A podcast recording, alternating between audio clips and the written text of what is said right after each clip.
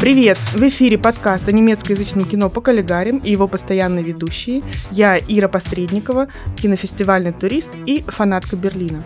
Привет, я Маша Бунева, веду телеграм-канал про немецкое кино «Кински», занимаюсь продюсированием. А я Ксения Реутова, кинокритика, консультант фестиваля немецкого кино в Санкт-Петербурге. В Германии, как и во всех странах с развитой киноиндустрией, существует своя киноакадемия, которая вручает главную кинонаграду страны. Статуэтка носит имя Лола. Она названа в честь трех важных героинь немецкого кино, о которых сегодня мы, конечно же, обязательно расскажем. Обычно церемония вручения наград немецкой киноакадемии проходит весной. Но из-за пандемии коронавируса сроки сдвинулись, и премию вручили в октябре. Наш сегодняшний выпуск посвящен истории Лолы и ее лауреатам из прошлого и настоящего. И э, этот выпуск мы записываем при поддержке компании Jomont Films. Ну что, поехали?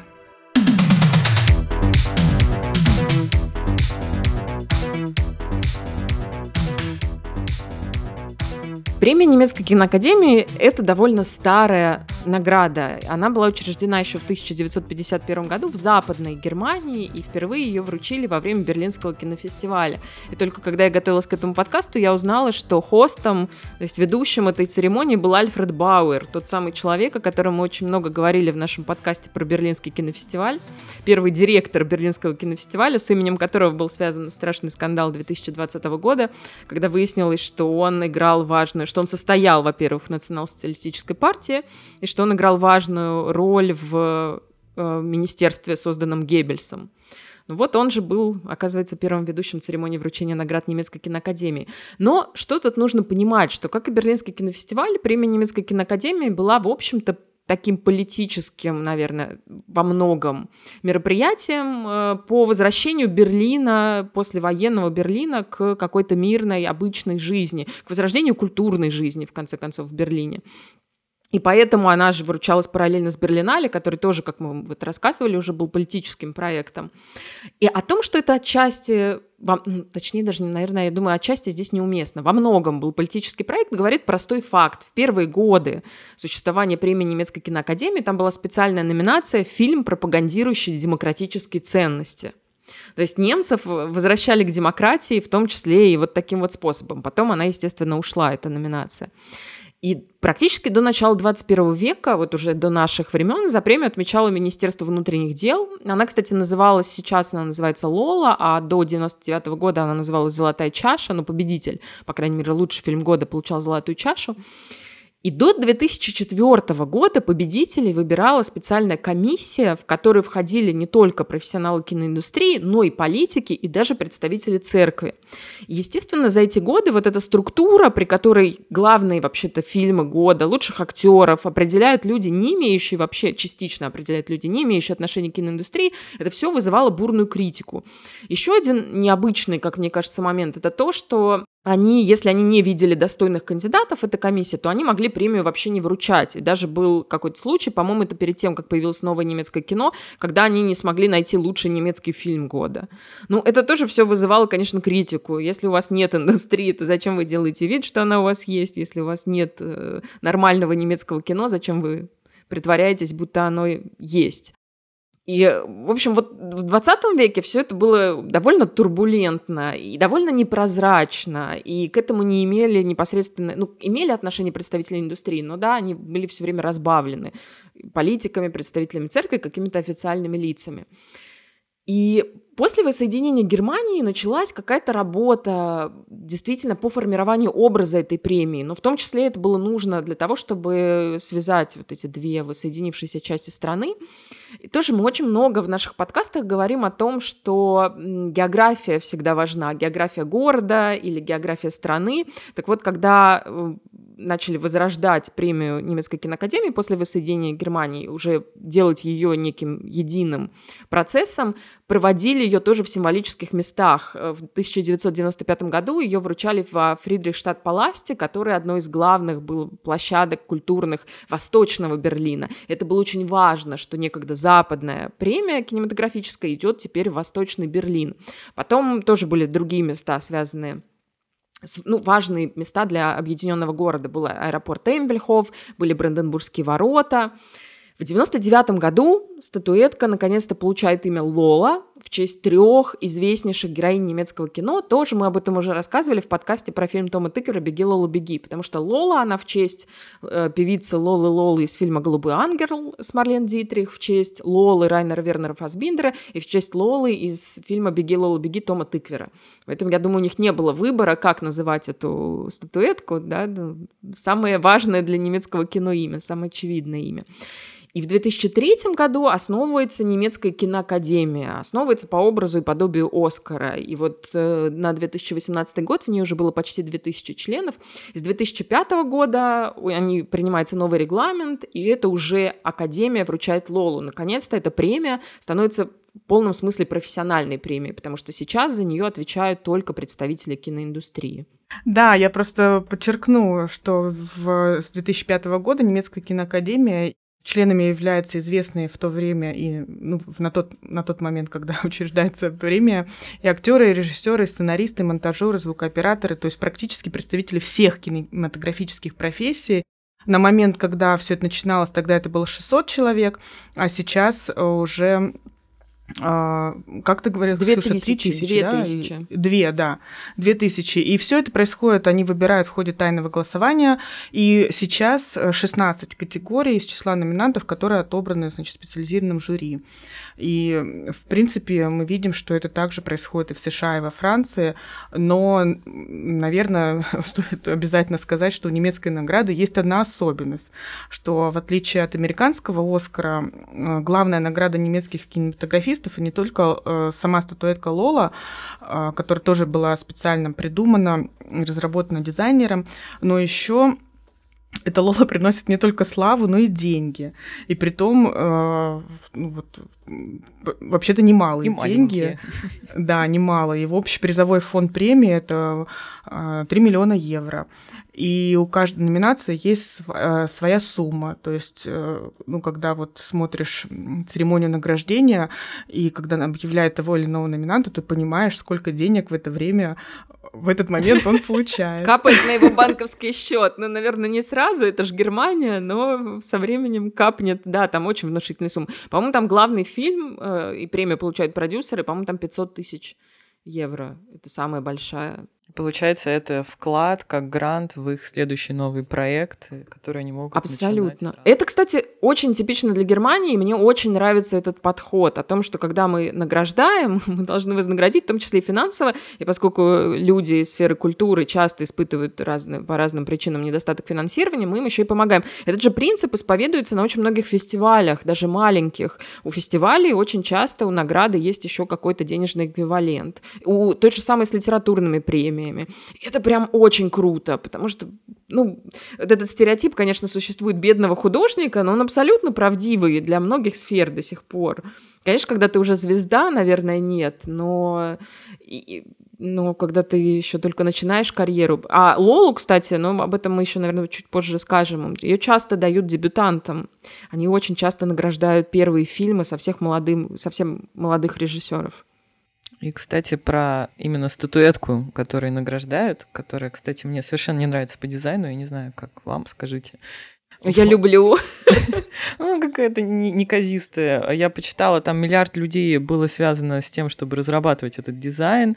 И из Америки, и а, немецкий э, по-моему, он то ли скульптор, то ли дизайнер, который участвовал в разработке вот этих вот Бади Бэр, которые мишки, которые стоят по всему Берлину, он э, к разработке статуэтки Лолы тоже имел отношение, то есть такие какие-то культовые вещи делал э, берлинские, вот. И мне очень понравилось, э, как одна из художниц, которая тоже разрабатывала дизайн, говорила о том, что хотелось сделать какой-то противовес Оскару, потому что Оскар, он такой статичный, он стоит, он такой воин, рыцарь, боец и победитель, а Лола, она витальная, а вокруг нее обвивается, если посмотреть фотографии, это кинематографическая стилизованная лента, и она такая муза, она вдохновение, она все время в движении, и поэтому ардеко 20-х годов было тоже как в основе вдохновения для художников, то есть это что-то такое постоянное движение, постоянная витальность, постоянный а, полет фантазии. Вот такой получился немного противовес вес Оскару даже в этом, в этом дизайне. Тут мы еще вспоминаем, что третья Лола из важных Лол немецкого кино это Лола, которая бежит, Лола, mm-hmm. которая находится в движении. И статуэтка появилась в 99 году, тогда же, в общем, практически, когда вышел фильм Тома Тыквера.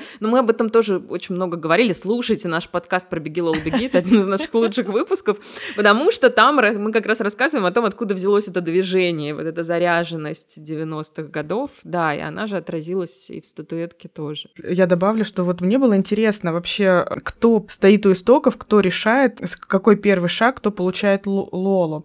И действительно, оказывается, есть некий алгоритм, что есть этапы, и подача, первый шаг вообще это идея продюсеров и дистрибьюторов.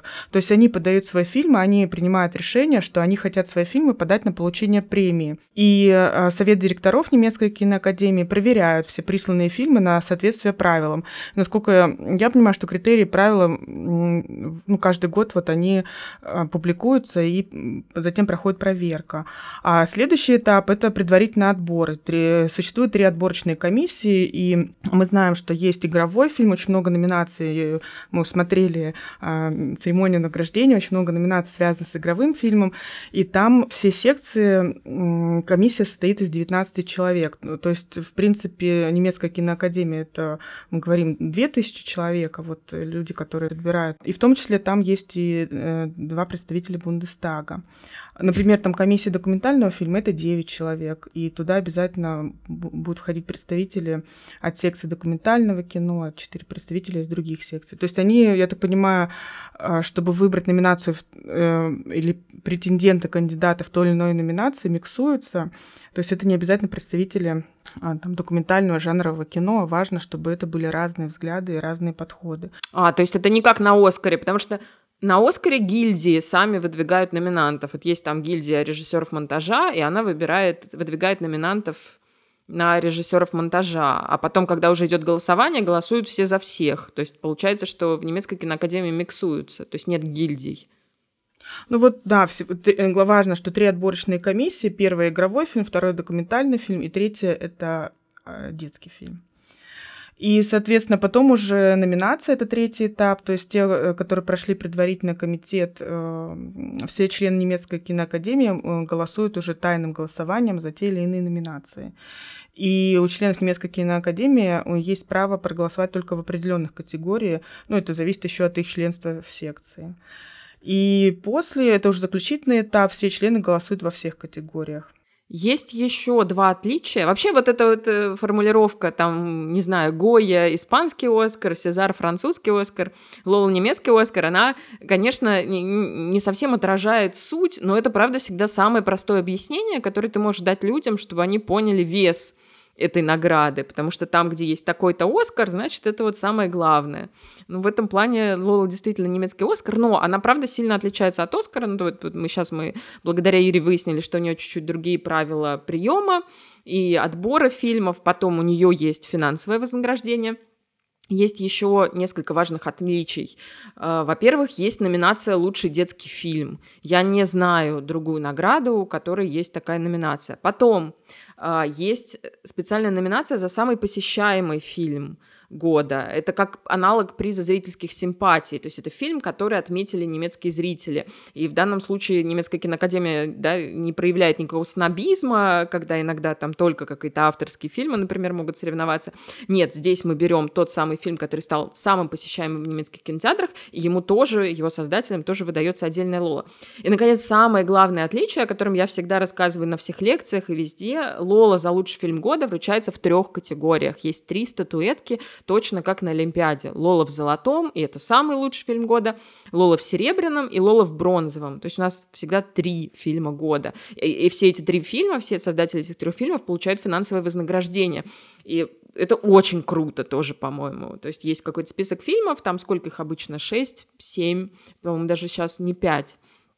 И из них три все равно получат какой-то приз, будут отмечены, получат внимание прессы, получат зрительское внимание. Ну, в общем, все это существует для конечном итоге для промоушена немецкого кинематографа. Хочется да, рассказать вообще про э, самые успешные личности, а кто вот такой у нас фаворит или э, как это, кто аутсайдер. самое большее количество наград. Наоборот, кто да, фаворит, есть кто аутсайдер. аутсайдер. И кто лузер, да? ну вот, например, больше всех э, был награжден шесть раз в течение своей жизни э, Райнер Вернер Фассбиндер. И один раз даже посмертно специальной наградой. И вон среди вот э, Лола-номинантов, Лола-кандидатов, Лола-победителей самая почитаемая личность. И актрисы с наиболее частыми актерскими наградами, опять же, муза Фассбиндера, Ин Герман, Ева Матис, Хана Шагула и Барбара Барбара Зукова? Да, Зукова. Угу. И Сандра Хюллер. У нее три. Катя Ого, Риман тоже три. Да ладно. Да. Да. Ну что, про лузеров поговорим? Про лузеров. Э, с лузерами связана отдельная история. Тоже вот, э, когда, значит, э, начал формироваться вот этот новый образ Лолы, как именно премии индустриальной. Мне кажется, что киноакадемики сделали... Я не знаю, на каком уровне было принято это решение, но они явно заинтересованы в том, чтобы показать Германию как страну с очень развитой киноиндустрией. И они очень часто оставляют за бортом какие-то маленькие экспериментальные фильмы. Их как будто не существует для немецкой киноакадемии. И вот поэтому немецкая киноакадемия абсолютно была долгие годы равнодушна к такому явлению, как Берлинская школа, которая вообще-то для всех критиков, для всех киноведов, одно из главных явлений в немецком кино. Но один из главных неудачников немецкой киноакадемии, премии немецкой киноакадемии, это Кристиан Пецольд, один из главных режиссеров Берлинской школы. Человек, который, у которого пять, по-моему, было номинаций, и ни одной Шесть. статуэтки. Шесть. А у него была э, да. за режиссуру, четыре, по-моему, пять за режиссуру и одна за сценарий. Да, угу. и последним фильмом номинировалась Барбара какого черта последним фильмом Пецольда номинировалась Барбара, если с тех пор он снял прекрасный транзит и снял прекрасную Ундину? Куда смотрят немецкие киноакадемики? У меня этот вопрос, а я 10 лет смотрю каждую церемонию вручения наград. Я не понимаю иногда, куда они смотрят. То есть мы даем каким-то абсолютным дебютантам, и мы не даем приз одному из главных режиссеров современного немецкого кино. Вот эту логику я абсолютно понять не могу. Но при этом в итоге все-таки немецкая киноакадемия признала э, Берлинскую школу, потому что когда вышел Тони Эрдман, этот успех уже был игнорировать невозможно, и Тони Эрдман собрал там все награды, включая Лолу в золотом, естественно, режиссуру, там Сандра Хюллер получила лучшую женскую роль. Ну как можно, как, как можно было дать Маринаде и не дать Кристиану Пецельду? Вот это для меня загадка.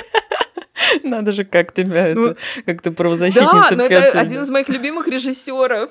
Потому что надо не Барбара, а Лола называть свой фильм. Сразу что-нибудь получит. Да, но при этом, может быть, стоит подчеркнуть, э, в целом, кому рекорд принадлежит, э, э, какому, кино, какому кинодеятелю, который был номинирован на Лолу. У кого Мне рекорд? кажется, Пецельду и принадлежит рекорд. Нет, еще кто-то есть. Антирекорд в смысле или что? Анти, ну... 11, это... 11 номинаций. Это кто? Том Тыквер. Да ладно. Ну, это, видимо, в и разных. что, и ни одной награды? Подожди, ну, не, не. Нет, это не, не, не, э, нет, это сейчас э, угу. не про то, что получил, не получил, а он рекорд упоминания, э, когда выдвигается, себе. получает, у него, он, у него рекорд, да. Ну, Слушай, это тогда рекорд, вспомним, это не антирекорд, он получал. Не-не-не, я не про антирекорд. И вспомним тот момент, что когда он с его атласом, э, когда в тот в год, когда выдвигался его атлас, он был много раз номинирован, но получил его, скажем так, ученик-последователь Ян Оли Гештер с обой, хотя они в тот год соревновались вместе. А, а это прямо... боролись, да. Это был целый этап, это был целый этап немецкой киноакадемии. Я как раз вот на этом этапе начала за ней следить. А, это как раз, когда началось очень бурное развитие студии Бабельсберг, старейшей студии Германии, когда ее начали возрождать, и была такая вот идея фикс вернуть ей ту славу, которая у нее была во времена немецкого экспрессионизма. То есть сделать ее снова таким центром мирового кино, и тогда же Германия начала приглашать огромное количество режиссеров, но они и до сих пор ездят в Берлин, но, может быть, сейчас из-за пандемии не особо ездят, но так вообще огромное количество голливудских фильмов снимались в Берлине именно на студии Бабельсберг с привлечением немецких профессионалов, там, немецких гримеров, например, или там немецких режиссеров монтажа. И, кстати, эти люди потом номинировались, часто очень номинируют немецких э, представителей вот э, таких вот профессии, типа режиссеров монтажа, гримеров, художников по костюмам, за какие-то англоязычные фильмы, которые были сняты в Германии. Такое тоже бывает. Но вот когда, значит, режиссеры повалили, а, премия Лола стала представлять собой на протяжении нескольких лет это было поединок Давида и Голиафа. Был какой-нибудь Давид, Нет, точнее, был какой-нибудь Голиаф, это какой-нибудь большой голливудский проект, снятый там какими-то суперизвестными личностями.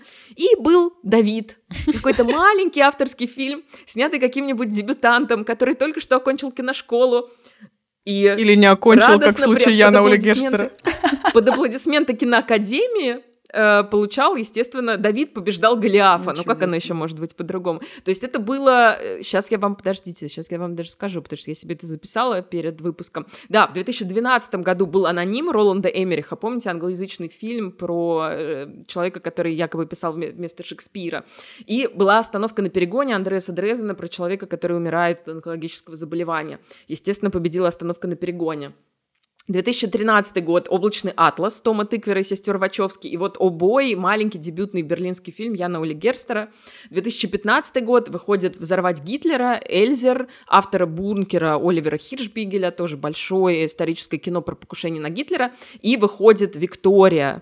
И получает Виктория же, да. Да, естественно, получает Виктория. То есть это был прям целый этап. Но, кстати, в последние годы все это изменилось. Вот последние пять лет уже этого не происходит. Соревнуются такие фильмы, я даже не знаю, такой арт-мейнстрим в основном соревнуется. Стало гораздо меньше вот таких вот больших прям. блокбастеров, да, и стало и, и меньше номинируются маленькие фильмы, совсем скромные. Хотя они продолжают сниматься, но вот именно попадает во все номинации такой э, четкий арт-мейнстрим. Кстати, пока мы, мне кажется, сейчас самое время перейти к э, премии этого года. Последнее я, что хотела сказать, мне кажется, про историю, это то, что я посмотрела, какой фильм получил самый первый приз э, киноакадемии, самую первую Лолу условно, хотя она еще не была тогда Лолой в 51 году. Вы видели, какой фильм? Нет, я, кстати, не обратила Добрый внимания. Лотхен. Это двойная Лотхен. Это фильм э, по книжке детской Эриха Кеснера, и он сам получал награду как сценарист за этот О, фильм. Это круто, и это фильм очень крутой. Он э, ну, там Кеснер, кстати, сам даже в кадре появляется и читает свой текст. И, э, к слову, наша непопулярная рубрика э, ремейки немецких фильмов в других странах. «Ловушка для родителей» сня... это ремейк Доппельта Лотхен, где, собственно, Линси Лохан в 90-х сыграла двух девчонок. Фильм у многих с детства любимый, и это фильм, который снят вот по Кеснеру в Америке, в Голливуде, и этот фильм получил первый, первый приз немцы в основе всего, абсолютно, Абсолютно, вот это для меня было в свое время шоком. девчонки! Самый мой любимый фильм, который я смотрела энное количество раз, это «Я и моя тень» с прекрасными двумя сестрами-близняшками Олсен. Но это, это друг, же другое по, немножко. Э, двойна... Э, это Но все равно э, в основе лежит эта книга. Кэснер, кстати, в основе Две девчонки многого. поменялись местами. Угу, угу, угу. Вот так вот. Все, погнали в 2021. Да, ну можно еще про прошлый год вспомнить, потому что мне да, очень понравилась церемония прошлого года. Да, невозможно не упомянуть. Э, весна, все сидят на карантине, нужно что-то делать, блин. И э, что, что происходит в Германии? Э, в Германии решают вручать Лолу, при том, что все сидят по домам, вот точно так же, как мы сидели в России. И в итоге была очень круто организована церемония. В, был ведущий Эдин Хасанович, в, он находился в студии вместе, по-моему, с одним или двумя буквально операторами. А все остальные... А, ну еще несколько человек, но они все были, соблюдали дистанцию и выходили отдельно от него, но буквально их было несколько человек, которые тоже появились в студии. Все остальные выходили по зуму в своих квадратиках, кто сидел на кухне, кто сидел дома просто там с собачкой, кто-то официально сидел на фоне своего фильма, кто-то курил. Я помню, что Бурхан Курбани очень нервничал, когда объявляли режиссерского победителя, и это режиссер фильма «Берлин» Александр Плац, и он так нервно, очень нервно прям в кадре курил. Я не знаю, можно ли, кстати, показать показывать было сигареты по немецкому телевидению.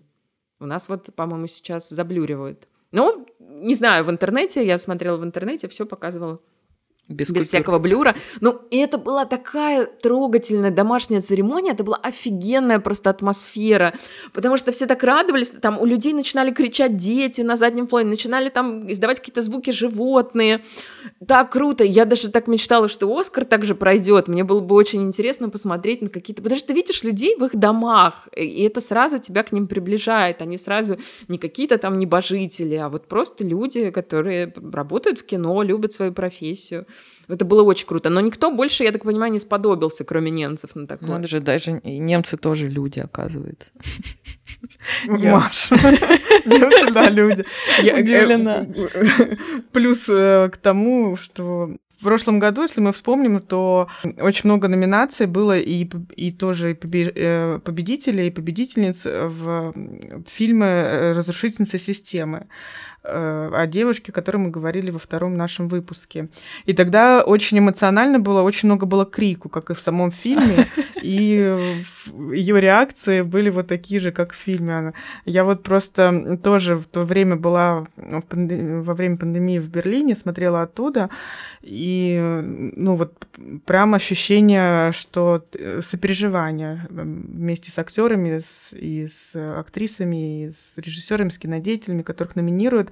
И, в принципе, то же самое происходило со мной в этом году. То есть я очень эмоционально э, смотрела эту церемонию. Но при этом было ощущение, что у людей во всем вот это вот есть уже эйфория, радость, что наконец-то они и как раз и не дома сидят. А, а собрались в одном зале, наконец-то праздновать. Да, да, это очень, это очень ощущалось в этом году. Да, это первое действительно большое такое киномероприятие, потому что даже Берлинале оказался разделенным на две части, и понятно, что огромное количество людей туда просто не доехали, там не было вот обычной этой международной такой открытой обстановки, а тут э, внутрииндустриальное мероприятие, и все всех знают, и как-то все за всех болеют. И очень хороший выбор фильмов был в этом году, как мне кажется. Такие все, все, все симпатичное.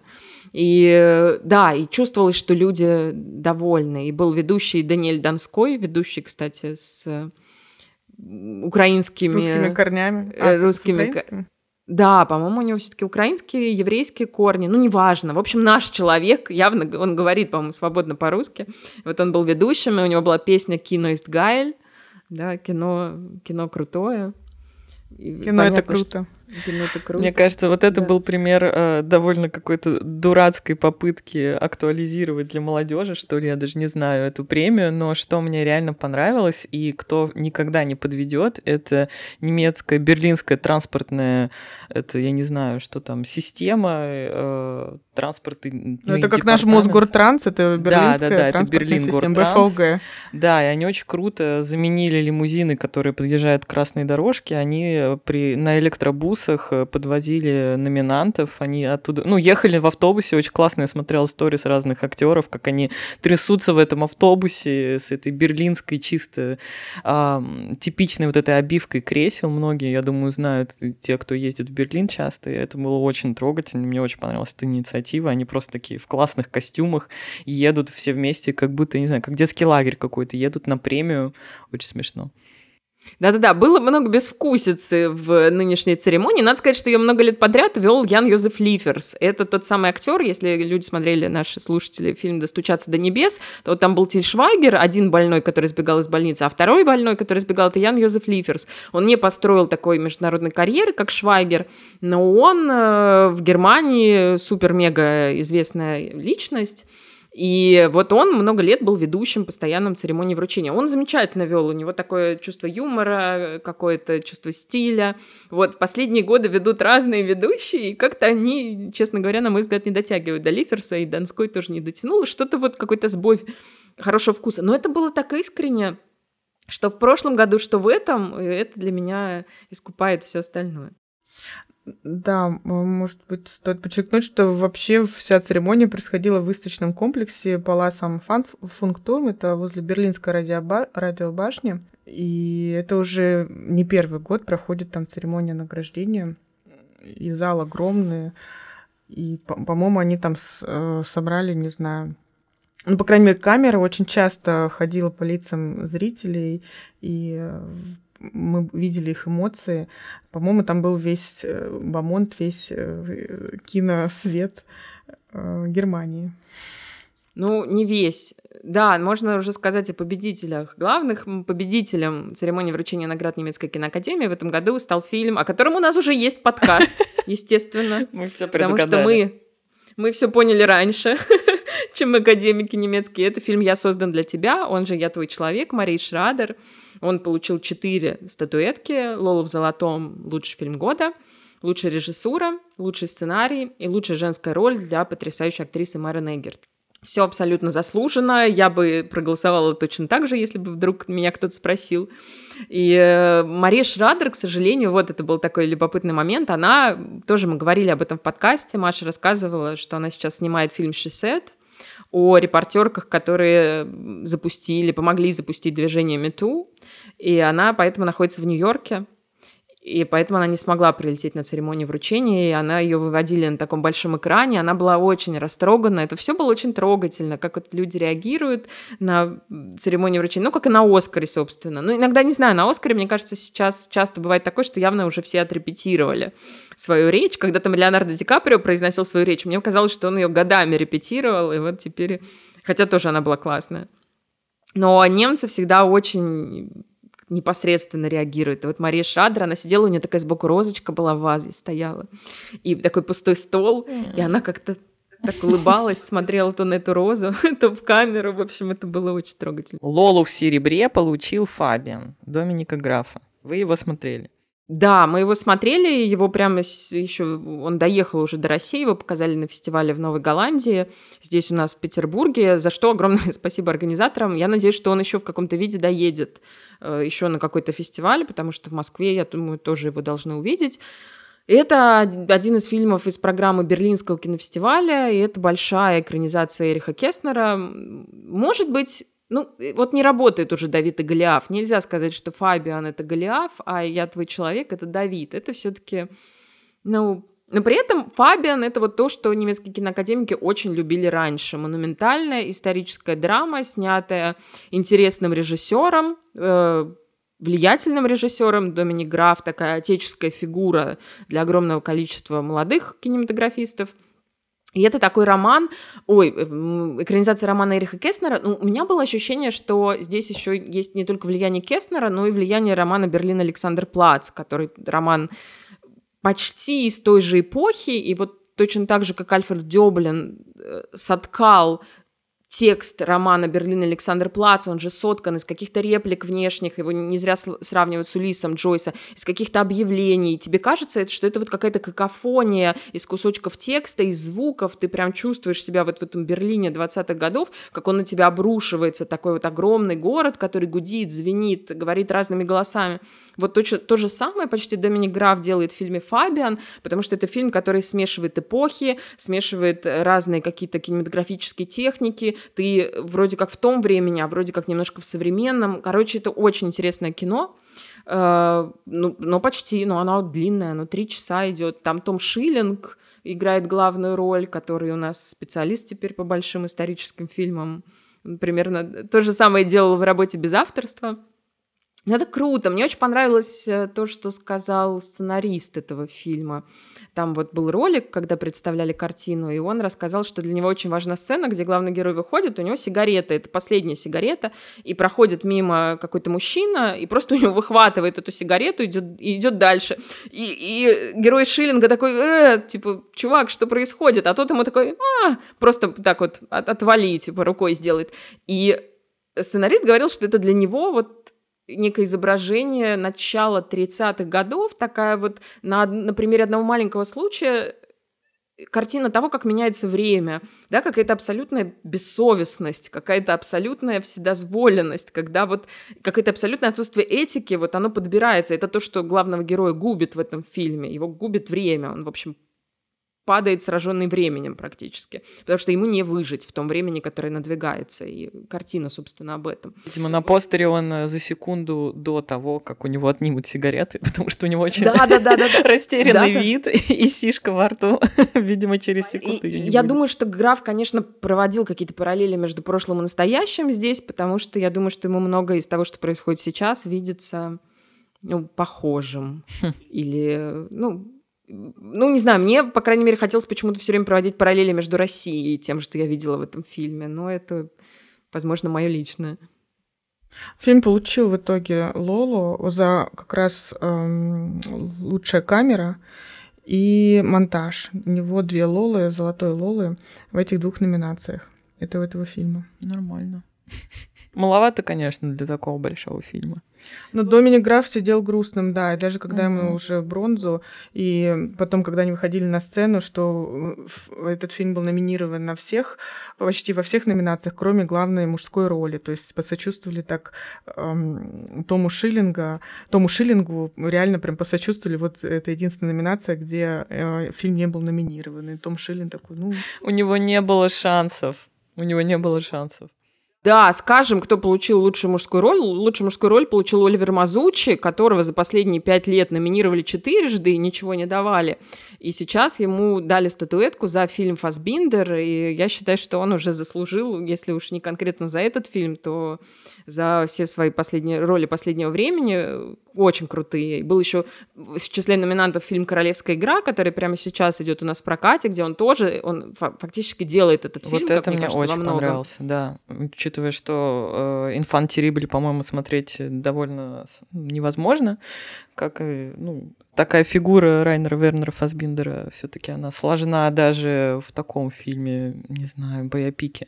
Но вот в «Королевской игре» он меня, честно говоря, прям поразил, реально сделал, как ты правильно сказала, фильм. Меня очень было интересно смотреть чисто за ним, даже не сам сюжет. Да-да-да. Ну, он выдающийся театральный актер. Его кино заметила, кстати, только всего там 5-6 лет назад. И вдруг обнаружилось, а, что есть себе. такой восхитительный артист, который у нас тут совсем не задействован. В итоге его активно задействовали. В общем, он шел к этой Лоле последние вот 5-7, может быть, лет. И поэтому Тому Шиллингу... У Тома Шиллинга есть, по-моему, уже Лола как раз за убой. И еще куча фильмов впереди. Так, подождите. И еще есть Лола в бронзе которая... Да, «Лола в бронзе» досталась фильму «Другая правда» Йоханнеса Набера. Это фильм из программы «Берлинале» 2020 года. Я вот, вот там как раз и смотрела. И очень, мне очень нравится сам режиссер Йоханнес Набер. Он принадлежит к таким вот э, убежденным левым режиссерам, не радикально левым, но с левыми. У него все время какая-то критика существующей системы, критика капитализма. Э, просто у него был потрясающий фильм «Время каннибалов», про э, сотрудников корпорации, таких вот финансовых консультантов, которые застряли в отеле в какой-то неназванной стране, в которой совершается переворот. И как они себя жалко там ведут, и как они пытаются друг друга подставить, это абсолютно... Вот его фильмы, они очень... Когда это авторское, он еще снимает какие-то жанровые фильмы, но там не видно его авторского почерка. Но вот когда его что-то реально интересует, тут заметно. И вот «Другая правда» — это снова его такой авторский проект, абсолютно детективная история про человека из Ирака, который сказал, что он был в программе э, химического оружия Саддама Хусейна, и он сказал это, чтобы получить немецкое гражданство. И в итоге это было использовано потом, эта информация попала к американцам, была использована как повод для войны в Ираке, и это было абсолютным вымыслом. Офигенный фильм. фильм. Да. да, при этом можно было сделать на этой теме, понятно, историческую драму, какой-то триллер, но Йоханнес Набер делает черную комедию, да, потому да, что да, его да, смешат да. все эти структуры, его смешат то, как легко их провести. Вот он такой режиссер, я за это его очень люблю, я очень рада, что этот фильм получил награду. И мне очень понравился, там такой был очень немецкий взгляд, что ли, транслировался. А, была сцена в снегах, когда две противоборствующие как бы группировки встречаются в виде двух представителей, и то есть есть американский э, взгляд на историю, то есть на вот эту историю, правда не имеет значения, и правосудие не имеет значения, и мы сами создаем факты. Это говорит американская сторона. А немец, главный, он э, против этих иллюзий, он только за правду, он за факты, потому что, ну, он немец, как бы, ему нужна только правда, никаких иллюзий быть не должно. Это так как-то все реально с юмором подано, вроде как в лоб, но, не знаю, я колоссальное удовольствие получила. Для меня это был лучший фильм, просто, честно говоря, всей Лолы. Ну, после Ибендайна. Тебе надо, значит, еще время каннибалов обязательно посмотреть. Он еще более веселый, и он тоже очень актерский. Там трое актеров тоже прям почти театрально все это разыгрывают. Очень круто. В общем, мы Я фанатка рады. Кого? Да, я фанатка каннибалов? фильма «Время каннибалов». Я смотрела его премию, ой, премьеру на э, Берлинале. Это был мой единственный Берлинале, когда я приехала на три дня. Подошла к Дэвиду Ждризову и говорю, «Э, Дэвид, я приехала на Берлинале только чтобы посмотреть «Время каннибалов». Он говорит, Ир, ну ты же русская, ты найдешь способ зайти. А он в фильме хотя бы играл или просто так ты к нему подошла? Он играет, он главная роль. Он главная роль, это черная комедия. Там даже есть шутка, там даже есть шутка, он говорит, откуда вы звоните? Типа, из эм, посольства Германии, и там такой говорит, нет, из Гёте-института. И в зале смеялись только три сотрудницы Гёте-института и он. Да, это классная, действительно, это классная черная комедия, и мне удалось ее посмотреть, потому что я сказала, я из команды... Э, из Гёте-института. И эта же картина еще получила премию за лучшую мужскую роль второго плана. Ее получил Торстен Мертон, э, который там играет вот сотрудника немецких спецслужб. У него, кстати, была суперская речь. Он поблагодарил ГДР за бесплатное образование. Офигенно. Это было очень... Во-первых, он нарушил дресс-код, он был такой в кепке, по-моему, в каких-то джинсах. Да, и он восточный немец, и он очень четко проговорил в своей речи, что он восточный немец, и поблагодарил ГДР за бесплатное образование. Это было замечательно. Круто. Нет, я рекомендую прям «Время каннибалов». Да, и, наверное, э, стоит упомянуть про другие. Э, мы тоже фанаты, насколько я поняла, одного фильма, который получил э, как, Лолу как лучший документальный фильм. Это господин Бахман и его класс. И... Да, это один из mm-hmm. таких прямо, ну, это один, вот, наверное, после их Бендайн Мэнш, это для меня второй главный немецкий фильм года. Я писала про него большую статью в журнале «Искусство кино». Это фильм тоже из программы «Берлинале 2021». Огромная, почти четырехчасовая документальная картина Марии Шпет о необычном учителе, который в маленьком немецком городке преподает у детей с миграционным бэкграундом. И почему такой хронометраж? Тоже понятно, что в некоторых случаях он может быть не оправдан. Я уверена, что эту картину лучше всего смотреть на большом экране, несмотря на то, что я ее смотрела на маленьком и не могла оторваться. Я думаю, что на большом экране она производит еще более удивительное впечатление. Ты проживаешь целую жизнь, вот эту учебную с этими учениками. Практически, ну там от Рождества до летних каникул, то есть не полный год получается, но когда ты вот полностью погружаешься в каждого ребенка. И этот Дитер Бахман, он совершенно удивительный, какой он крутой учитель. Он слушает каждого, он с огромным уважением относится к каждому. Он, и там проводятся вот параллели между тем, как э, Германия использовала труд мигрантов во время Второй мировой войны, и как она использует его сейчас. То есть там еще выстраивается параллельно этим детским историям и истории учителя, выстраивается такой вот огромный фон, потому что понятно, что это фильм о миграционном кризисе, это одна из центральных тем сейчас вообще и, и в обществе, и, да, и в политике, и в кино, в общем, тоже в немецком. И как, и как в итоге оказывается, что у самого Дитера Бахмана, хотя, казалось бы, он Дитер Бахман, у него тоже, у него была фамилия Ковальский, и он был, и у него были родня польского происхождения, и когда Гитлер пришел к власти, всех поляков из Рурского региона заставили поменять фамилии на немецкие, и его бабушка пришла к чиновнику, и чиновник ей просто сказал, будете Бахман. Ну, то есть, как вот на самом деле все это переплетается. Какой это восхитительный фильм. Но главное, что ты проживаешь целую жизнь вот с этим учителем и с его учениками. Он, кстати, мне понравилось, на церемонию пришел в той же шапочке, в которой он да, был в, в кадре. Вообще. Офигенный мужик, да. Да, Мария Шпет, ты сказала, что вы, э, как-то она его, по-моему, назвала самый популярный сейчас учитель в Германии. Я учитель так понимаю, года. что фильм да, учитель года практически. Ну и понятно, что в этом фильме школа — это микромодель общества. То есть ты смотришь, это взгляд на школу как на то, как мы выстраиваем, да, то, как разные абсолютно люди с разными корнями могут сосуществовать в одном пространстве. И могут ли, ставит вопрос фильм и отвечает «да, могут». Но этому должна предшествовать большая работа. Ну, мы будем ждать его еще раз где-нибудь в Москве. Он же был на ММКФ, мне кажется, да?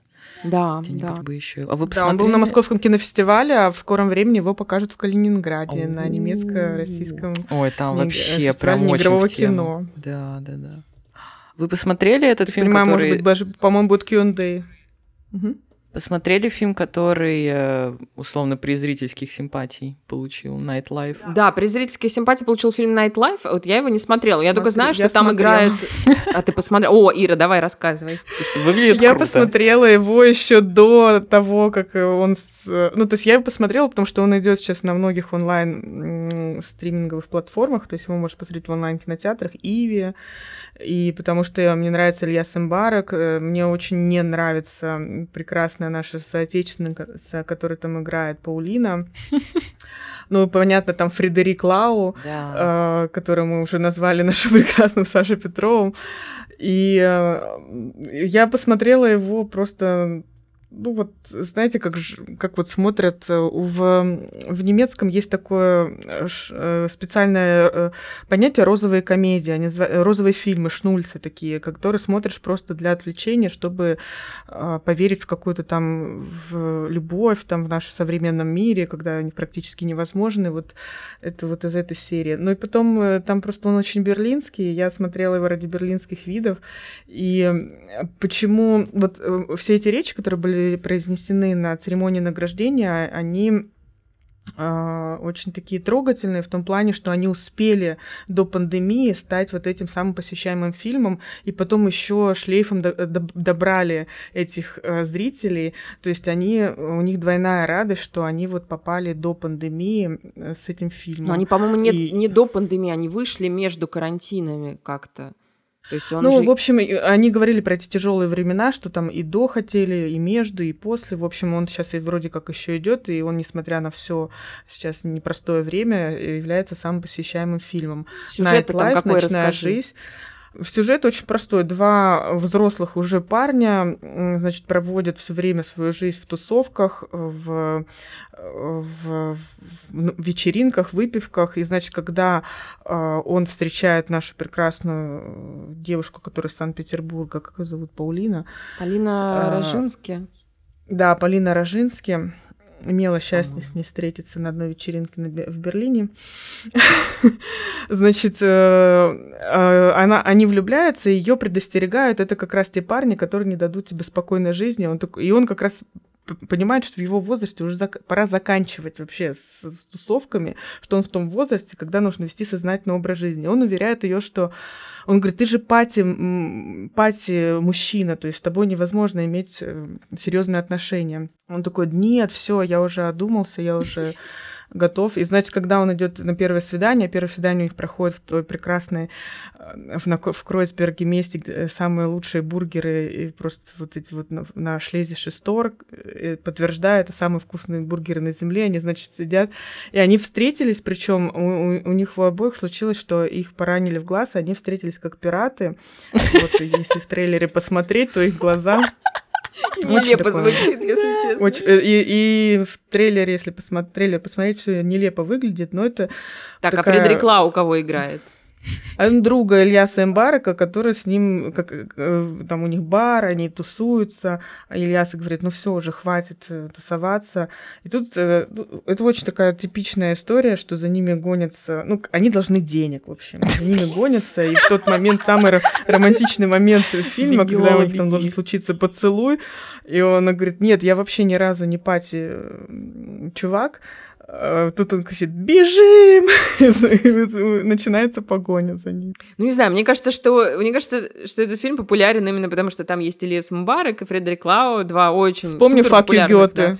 Да, три, если мы вспомним предыдущие Лолы, три самых посещаемых фильма до этого все три года были «Фак Ю Гёте», «Фак Ю Гёте 2», «Фак Ю Гёте 3». Серьезно? И кто в них снимался? Эмбарек. Кто снимался этих ну, это оправдано. Да, да, да. Ну, это примерно как, как был бы Данила Козловский. Вот Данила Козловский — это Лес Мбарек, а Саша Петров — это Фредерик Лау. Абсолютно. Ну, но тут важно еще подчеркнуть, что вот режиссер Симон Ферхофен, и когда он выходил получать, значит, свою Лолу за самый посещаемый фильм, самый кассовый фильм, то он обратился к своей маме, и не зря, потому что актриса, кинопродюсер и создатель кинокомпании Сента Бергер в этом году получила э, почетную награду, то есть среди Лола есть еще такой Эрен Прайс, называется почетная премия, почетная награда, и в этом году получила мама. Это его мама? Nightlife Сента Бергер, да. Он и обратился она же, кстати, к ней. стояла, она стояла и у истоков основания немецкой киноакадемии, как одна из главных да, немецких да. звезд. Она, да. Угу. Да, она получила почетную программу, ой, почетную премию. На CDF снят фильм о ней в преддверии э, в церемонии. Этот фильм транслировался на CDF, его можно посмотреть та речь, которая была произнесена, э, посвященная ей, она меня прям тронула. Я готова была прослезиться.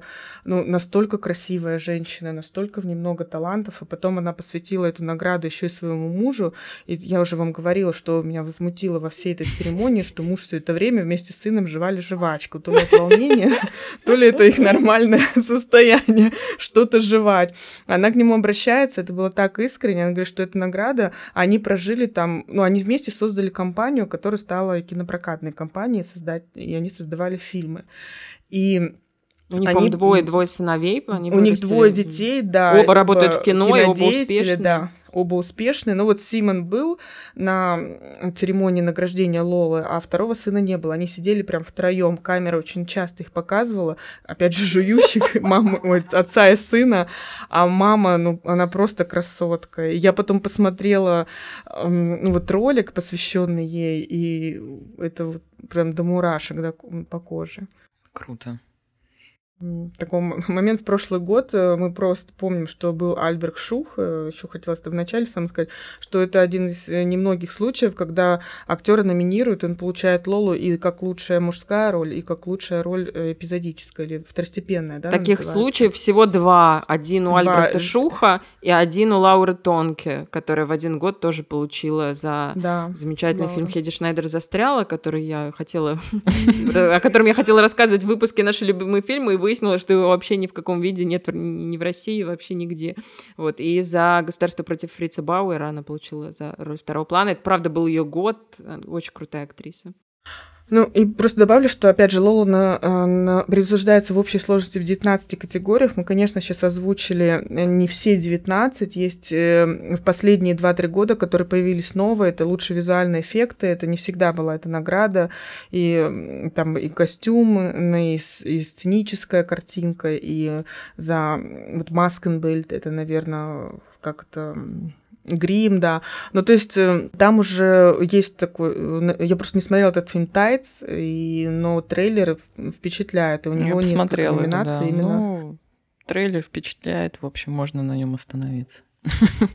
вот, мне кажется, что если бы в этом году снова э, вручали бы приз э, на фильм, продвигающий демократические идеи, то «А завтра весь мир» мог бы его получить. Или же «Суи Карл», что-нибудь. Они какие-то очень, по-моему, похожие.